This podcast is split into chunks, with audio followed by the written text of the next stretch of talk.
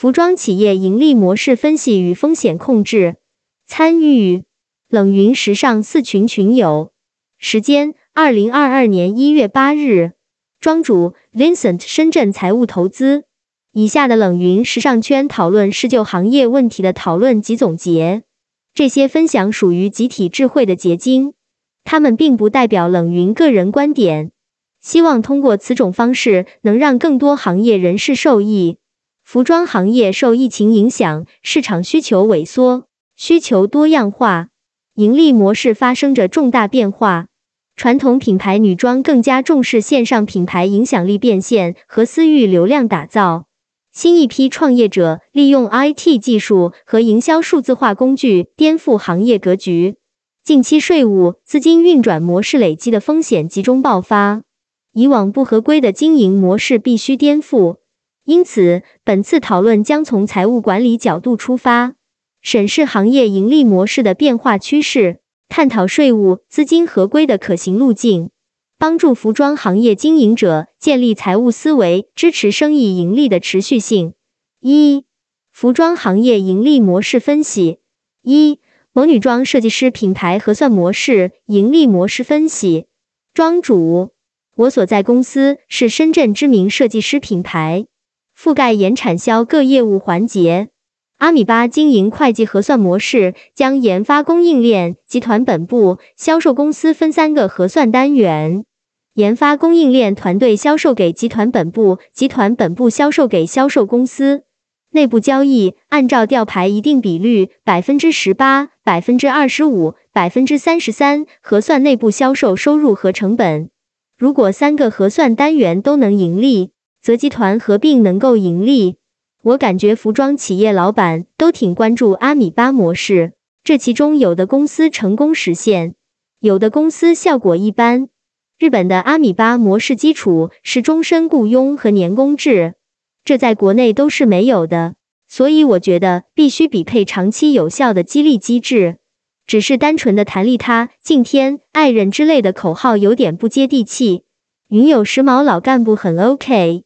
国内服装业人员流动性很大，确实没法照搬阿米巴模式。云有一行，我想起一句话：管理的核心是抓住人的欲望、利益，没有相对的利己，很难有长久的利他。这三个数据有没有什么讲究？云有 Bill，阿米巴经营理念虽然可以最大化收益、最小化成本，为管理层提供了非常强大的数据监测能力。但是对底层的执行者而言很难受。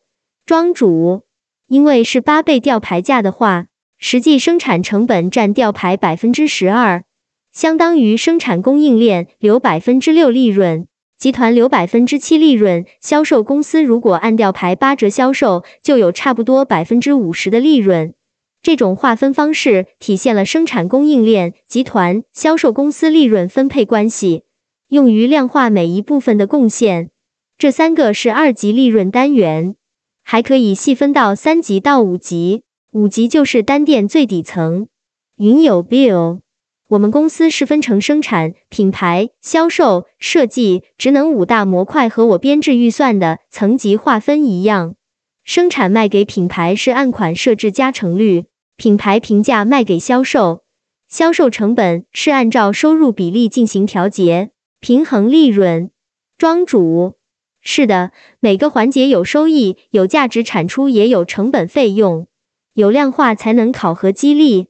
所以我和我公司的人聊天说，你们找老板要求涨工资前，要先和财务沟通数据，把你的产出说得越清楚，老板加薪的可能就越大。商品变现渠道对利润影响也很大。我们公司渠道分层包括。一当季新品正价店，二前一季天猫线下 outlet，三前两季唯品会线下 outlet。商品变现速度，也就是和售罄率挂钩。当年售罄，当年变现比率可能是第一年百分之八十，第二年百分之五十，第三年百分之三十，越到后面变现价值越低。所以五级，也就是单店的盈利分析和模型是基础。二。淘系女装第一股融美股份盈利模式分析。庄主，荣美股份还是挺有标志性的公司，以前淘系韩都衣舍的名声叫的那么响，最终也没上市成功。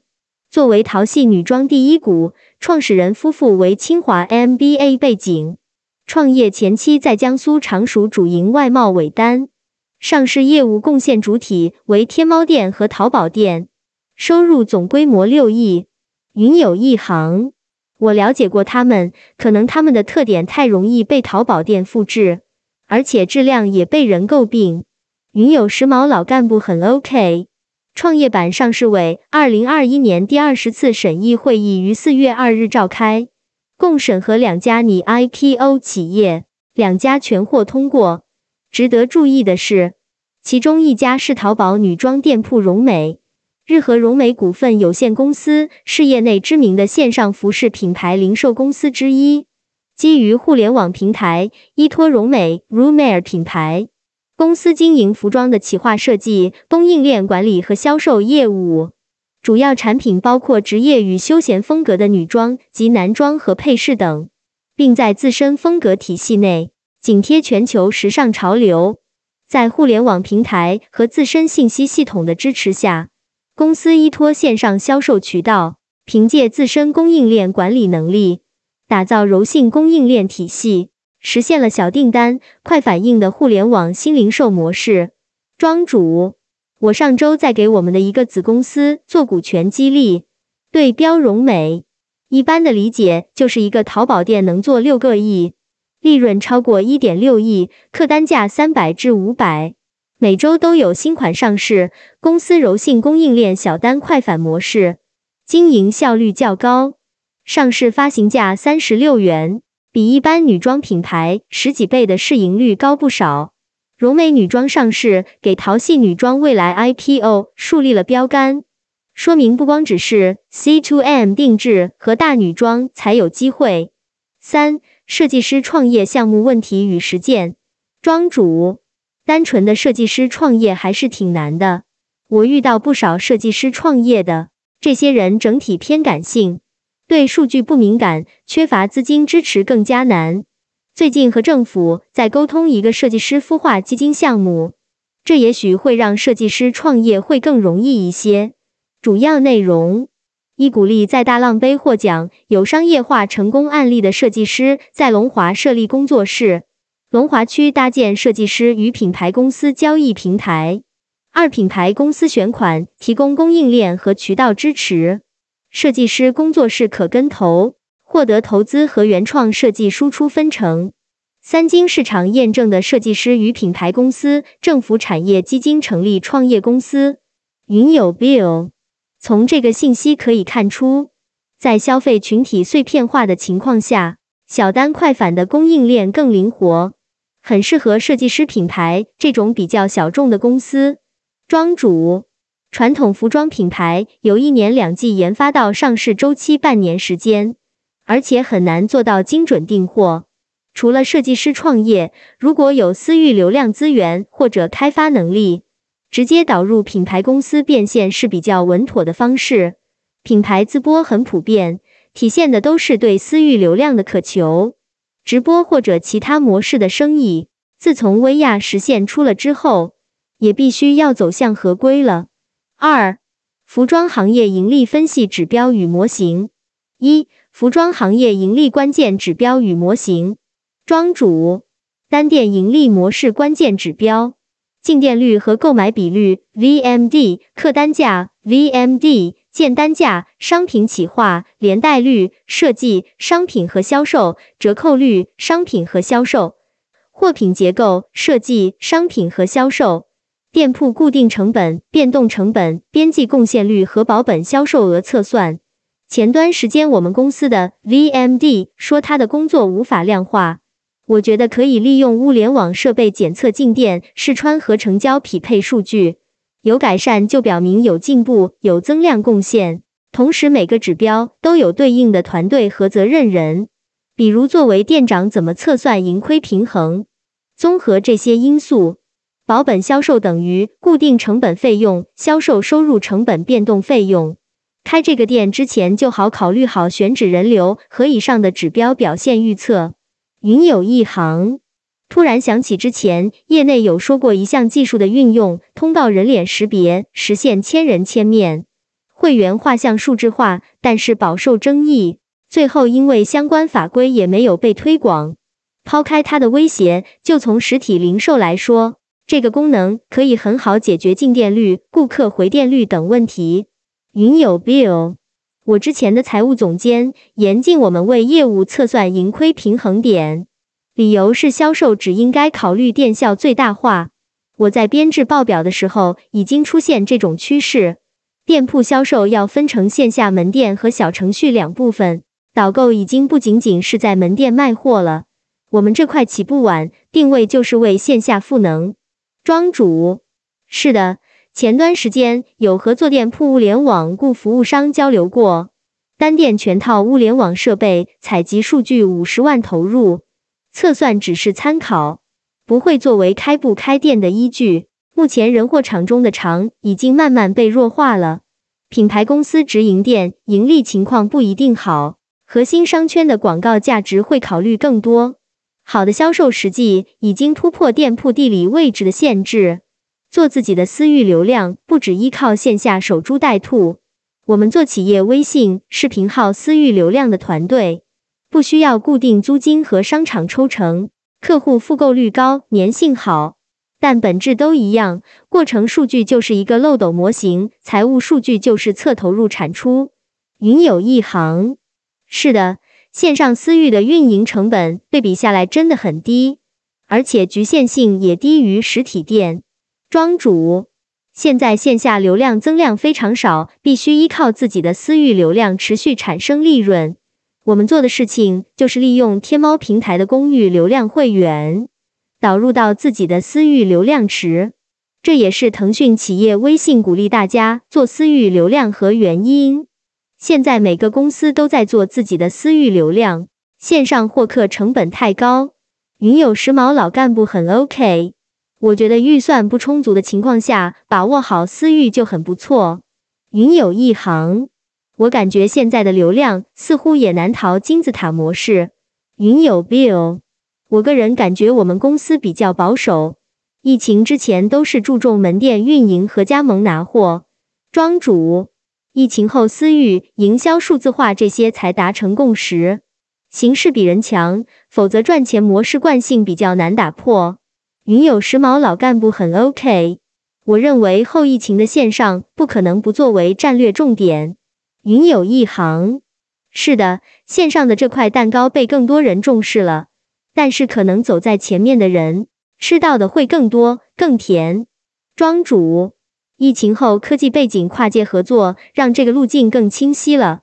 营销数字化、数据中台这些技术要用到数据仓、数据湖这些大数据技术。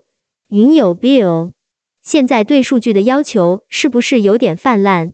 我觉得，如果能把 RFID 做好，就觉得是个很大的提升了。庄主，我现在就是和华为企业 BG 在谈营销数字化合作，他们提供技术，我们提供行业数据。RFID 也只是提高数据采集效率，离智能化应用还有距离。营销数据化会综合线下数据采集、公域数据、私域数据，做客户画像和智能推送。辅助销售服务做精准营销。二、品牌女装公司精准人货对接，毛利提升模式。庄主，三 C 零售终端落地理论：一、顾客细分、趋势客户、核心客户、年龄、风格、调性、匹配度等边际客户；二、核心客户共识、成交客户与定位客户偏差分析，完善顾客画像；三、核心客户企划。四 VMD 预设毛利推演，包括风格企划、场合企划和色彩企划；预设调性 VP 波段、核心品类、复合和单品 MD、色彩 MD、售罄标准店、高产点和旗舰店预设。云有一行，这个顺序给了我一个新的思路，只是担心我们核心客群不爱守着直播。庄主。我觉得核心一点是，设计师不要孤芳自赏，要和客户需求对接，商品和供应链要屁股对着老板，面向市场，聚焦怎么协调客户需求和设计师调性，一致性越强越能做好人货对接。云有一行，我认为可以打造标杆店，复制粘贴推广开，但是推广中还是逃不过要对单店店性进行细分。商业化的设计不能一味追求艺术层面的。庄主，我认为走秀款的数量和风格最好能控制下。一般人需要的都是经典款，我们要服务一般人。云有 Bill，这让我想起了我领导说的：不要自嗨。设计师品牌都常会有这个问题，需要把商业款和形象款的比例平衡好，长期效应和短期结合吧，不然稀释了品牌调性，长期看未必持久。庄主，从投资和 IPO 的角度，我觉得市场化一些比较好。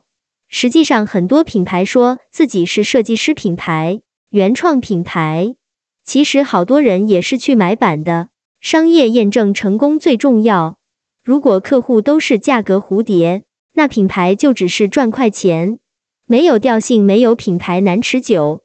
三、服装行业经营风险控制。一、薇娅税务处罚事件分析。庄主，从技术角度看。薇娅经营主体先与平台深度绑定，经营达到一定规模了，意识到税务成本很高，于是采取个人独资企业核定征收方式避税。正常个税最高百分之四十五，核定百分之三左右，这个差距很大。但公司所得税百分之二十五，采取了最经济风险也最大的避税手段。二零二二年初核定征收就取消了。个体户也要有账本，云有 bill，外部环境变化，政策上枪打出头鸟，内部管理上风控管理不够重视。二、服装行业资金与税务合规要点。庄主，服装行业以往存在零售端大量个人收现业务，税收申报未开票收入，企业自主申报空间较大，税务以票控税以往存在盲点。但随着金税四期上线和数字货币时代的来临，通过监控个人现金流水和纳税记录，这种盲点逐步会被清除。我们公司从二零一八年到现在一直在做税务合规的事情，但把合规成本降到了最低。很多公司税收优惠政策都不清楚，交了不该交的，还去关注税收筹划，就是本末倒置了。我梳理了比较常用的税收优惠政策，供大家参考。首先是小微企业，利润低于三百万元，员工人数不超过三百人，固定资产不超过五千万元的是小微企业。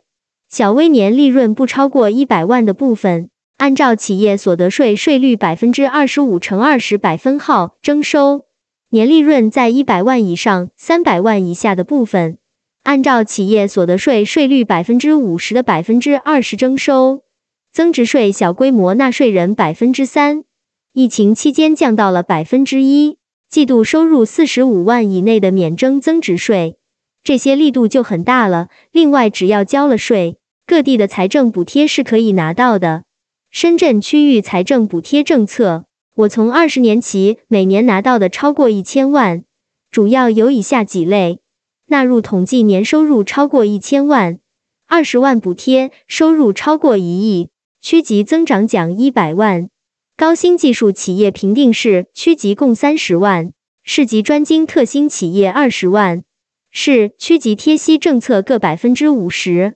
深圳市工信局也有时尚产业扶持政策，力度也比较大。深圳市内服装企业拿到的比较多。我二零二零二零二一年两年交税的百分之六十七通过财政补贴拿到，所以交税贡献越大，政府补贴力度也会很大。四、自由讨论。云有时髦老干部很 OK。您觉财务思维的核心是什么？庄主，我认为是平衡，平衡老板和员工的利益诉求。平衡风险与收益，平衡短期和长期，平衡内部和外部，银行、政府等等。云有 Bill，这个地方我还没看明白，所得税率百分之二十五后的百分之二十是什么意思？庄主，作为个人股东，有百分之二十的个人所得税，个人所得税前还有百分之二十五的企业所得税，这块确实存在重复征税。公司股东从公司分红就免税的，也就是说税法鼓励先进，不要提到个人卡里鼓励再投资。